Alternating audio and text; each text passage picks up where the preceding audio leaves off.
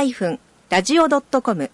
ショートトラックラジオえー皆さんこんにちは。ショートトラックラジオステーションプログラムが始まりました。えー今日もちょっと特殊な、あのーやり方をしておりますけれども、えースカイプで三元中継をしながらこれを録音するという形でですね、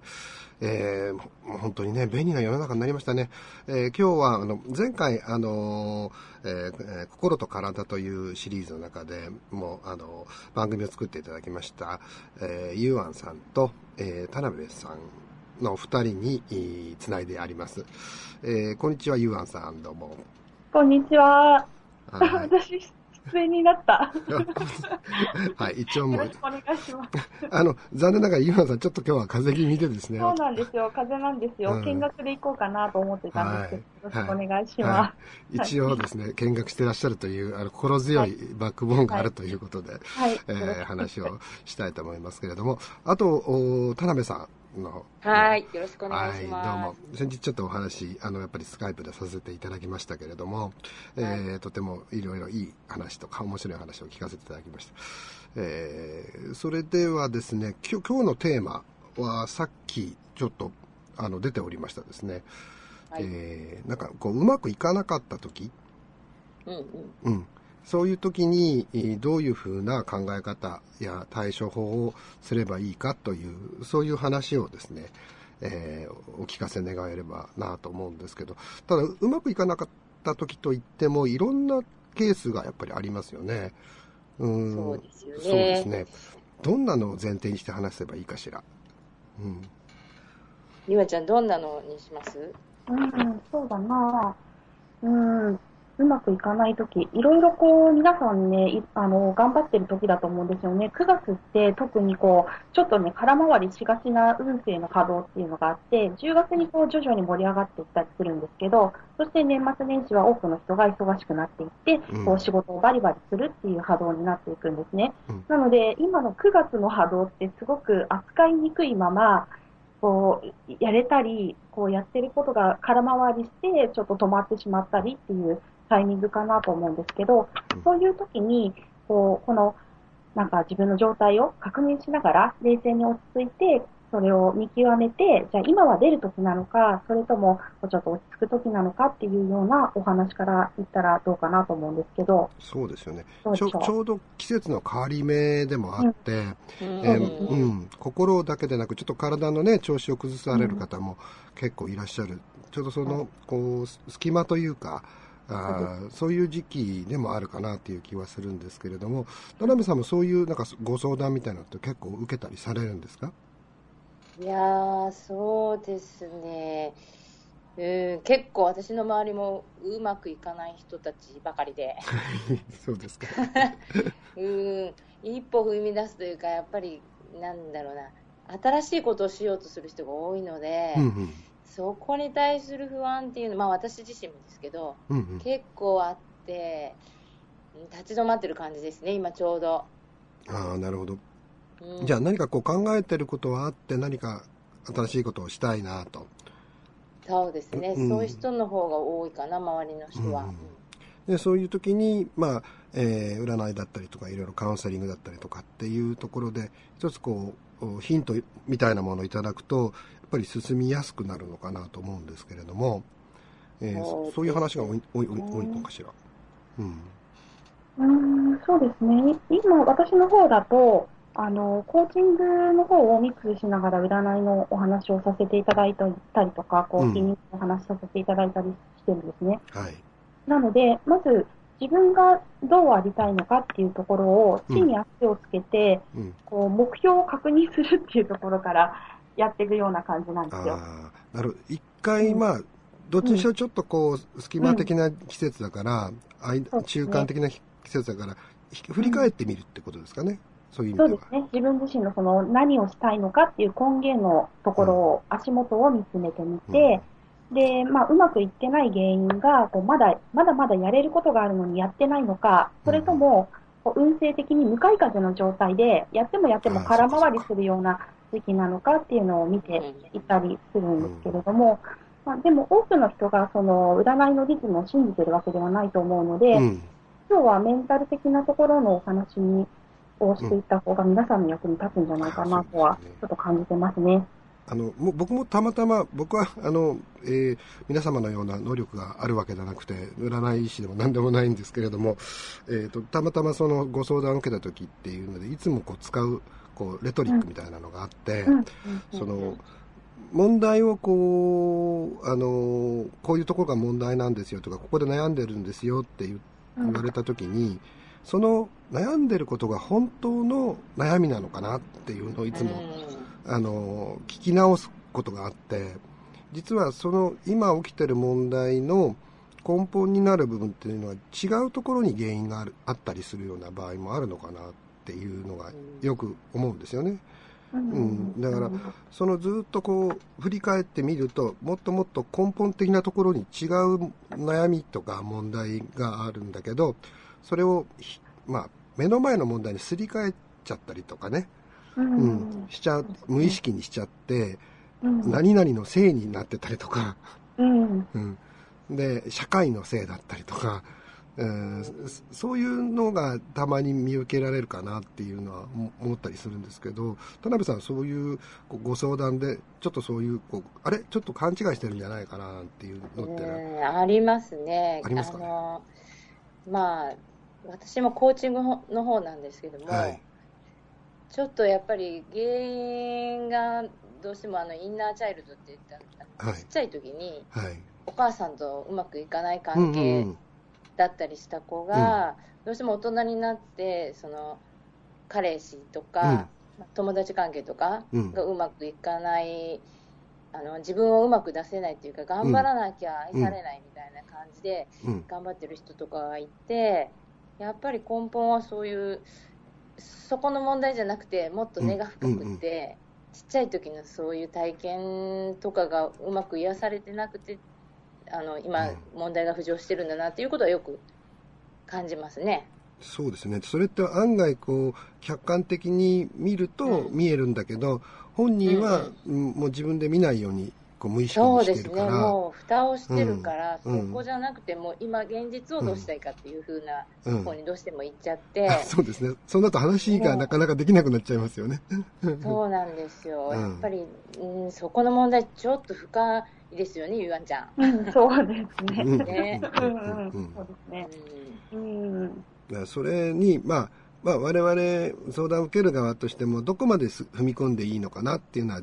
まあ、どうしても出てきますから、なんか全部が全部こう、まあ、言い方もよくないけど責任を負えない部分もあるから、うんあのそういう本質的な問題をあからさまにしてしまうと本人が余計混乱してしまうっていうこともまああったりするのかなとは思いますね。うん、でもやっぱそこを向かないと結局同じことの繰り返しになる。そうだと思います。結局その問題を解決するためにそういういろんな問題がやってきてるように感じるので。ねうん、自分でもやっぱありますよ。あの、あ、これはね、ねうん、これはね、今回のことでちょっとクリアできたなって、こう、思っちゃうわけですよ。こう、何かトラブルをクリアしたときに。でもね、また同じ問題が起きたときには、必ず全然クリアできてないんですよね。うん、そうなんですよね。あ、またやっちゃったっていうのが、あの、でもそれをね、意識できてると、実は随分楽なような気がするんですけどね。ああ、うん、そうかもしれないですね。うん、なんか自分で分かってると、うん、うん、なあのちょちょっと客観的に見れると、うん。どうやったら、私よくやってたのは、どうやったら神様に丸がもらえる答えかなっていうふうに、何か問題が出た時に思うようにはしてるんですけど、なかなかその丸が、その同じような問題が出てきたら、丸がもらえてなかったのねっていうふうにちょっと思って、じゃあこうやったらどうだろうとか、結構そうやって考えてやってきましたね。やっぱりあの相談を受ける側でもこと、自分のことになると当然のことながら、分かんないんですよね。分かんないですね。よく、まあ、よくできてるっていうか、やっぱりそれで全部分かっちゃったらね、面白くもないし、あの、ね、成長もないしっていうことだし。だから意外とこういうのってた、うん、まあ、楽しいことはないんですけど、はい、後から考えると結構、そうやって悩んでた自分も愛しかったりするなって思うんですけどね。うん、そうですね。まあ、それがね、に確かに人間なんですよね。うん。そう。だから悩むから人間であって、うん。まああの、すいません。悩まない人もいらっしゃいますけどね。あの、すぐ、すぐに、こう、全部忘れちゃ、忘れる能力を持ってらっしゃる方っていうのもいてですね。同じ、同じ失敗を繰り返してるんだけど、全然忘れているっていう タイプうんうんうんあり人いますね。で、それでいて、なんで同じ、なんかこう、こううまくいかないのかな、なんていう人もたまにはいると思うんだけど。うん。ねで、それはそれなりに多分幸せになんか暮らしてらっしゃったりとかして、えーあの、自分で問題を問題と認識しなかったらそれはいいのかもしれないなと思う時もありますね。そうですね。うんうん。うん。そうなりたいですけどね。そうですね。えー、となかなかあの 自分をあの結局こういううまくいかなかった時っていうのはやっぱり一回こうやって振り返ってみてその原因が本当にどこにあるのかっていう、まあ、僕の場合だったらあ、えー、と親との関係はそんなに悪くなかったし割とうちの親はほったらかしにしてくれてたのですごく楽だったし。うんそのそういう意味では自立するのも割と簡単にできたっていうのがあるんだけど、えー、とそれでもやっぱり例えば、えー自立できないでいる、えー例えば僕の場合だったら兄弟がいたりとかしてでそのこう客観的に見るとそのあもうちょっとここはあの別れた方がいいのになっていう分離した方がいいのになと思ってもですね本人はなかなかね、う、うんん気がつかないかな。うん。そうですうん。ね。うん。だからそういう時って何かこうメソッドみたいなものってあるんですかね？それを解決していく。うんどうつい昨日ちょっと友達にさせてもらったのは誘導瞑想っていうのがあってうんうんうーんまあ今スピリチュアルコーチングの方で、まあ、学んでるやつなんですけど、はい。誘導瞑想をすることで深いなちょっと潜在意識の方に入っていって、うん。えっと、あの誘導していくんですけども、瞑想中に。であのいろんなそのその子自身も気づいてなかったこととかが結構そういう深いところで瞑想すると出てくるのでそういうのを聞いてちょっとヒントを探ったりとか、うんうんうん、っていうことはあるのかなと思って。あれかなやっぱ答えって結局内側にしかないのかなと思いますよそうです、ねそうです。うん。うんうんそうだよね、ゆやんちゃん。そうだね、そうだね。ね、大丈夫？そうだと思います。うん。本当にそうだと思います。うんますよ。だからそれを見つける旅みたいなものが誘導瞑想だったりするそうです、そうです。うん。うん本当に。結構出てくるんですよね。自うん分、その、その方が気づかなかったようなうん深いこととかがうん出てきて、私自身もそういうのやると、うんあ、こんなことを思ってたんだっていうのがあったりするので、うん結構面白い、面白いっていうか、ううんん、深いなと思って。僕はあの時々フェイスブックでなんかそういうちょっとこうあのえー心理的な話とかを書いたりしするんですけどそう,、うんうんうん。そういう時って実は何も考えてなくて書き出すんですよ、あ、うんううん。ん何も考えずにえ何かのキーワードを元にそこから書き始めると読んでみると後であ俺こんなこと考えてたんだっていうのが分かったりするんで、なんかねあれは僕の一種一種の瞑想かなと今思いました、あすごい。ですなるほど。うん、あれじゃないですか、あの宇宙からダウンロードされたりする感じ。ああそうなのかな、物書きの人はなんか宇宙からダウンロードされて、すぐバーって書いたりするって聞いたんで、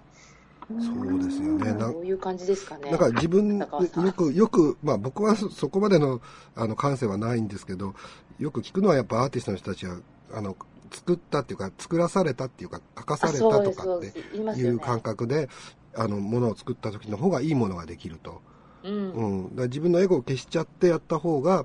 あの、なんていうかな、もっと普遍性のあるような作品が作れるんですよっていう話を聞いたことはありますね。うん、うん確かに、うん。うんなんかニュートラルでいると意外といいものができたりするんですよね、きっと。うん。まあね、あのでも人間感情がありますからね。うんうん、そうそうですね。うん 誘導瞑想っていうのがあるんですね。これ、これはなんかネットとかで調べると情報ってわかるんですか？流動瞑想は、あれですね、うん、普通に、あの、普通瞑想っていうと、こう、自分の中でも内観するっていう、はいはい、セルフ瞑想になってくると思うんですけど、はい、流動瞑想は、あの、こう、ガイダンスをしてくれる方と一緒に瞑想をしていくので、うん、瞑想をやったことない方とか、うんうん、瞑想苦手っていう方、うん、あの集中がうまくできないっていう方でも、こう一緒にガイダンスをしてくださる、ナレーションしてくださる方がいることによって、集中力がまた高まって、すんなり入りやすいっていう方法ですね。うん。うん、あのそうですね。うん。うんまあ、そういったじゃあメソッドを今勉強されたりとか皆さんされてるということですかね。はい。そうですね。はい、えー、ぜひなんかそういうのがね、あの、教えていただけるようでしたらですね、うん、あの、僕も受講したいななんて思いますので。はい。嘘です。志保さんでも必要なさそうな感じが。いらない。すいません。すいません。ちょっと番組的にしてしまいました。えーの基本ってこう鼻から息を吸って口からふーって吐くっていうことで、はい、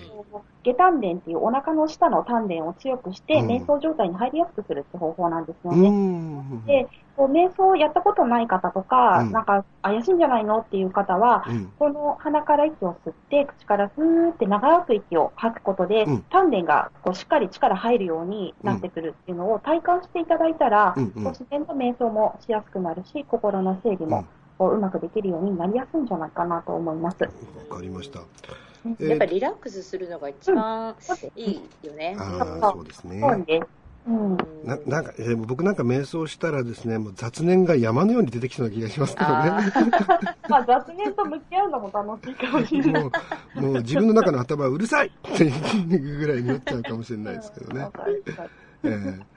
いやいや、えー、もう今日も面白い話をありがとうございました。えーと、またその誘導瞑想なんかの件に関しましてもですね、えー、何かインフォメーションなんかありましたらぜひあの教えていただきたいと思いますので、えー、今日はそろそろお時間ですのであのこれ番組は終了したいと思います。はい、お二方どうも今日はありがとうございました。ありがとうございました。失礼します。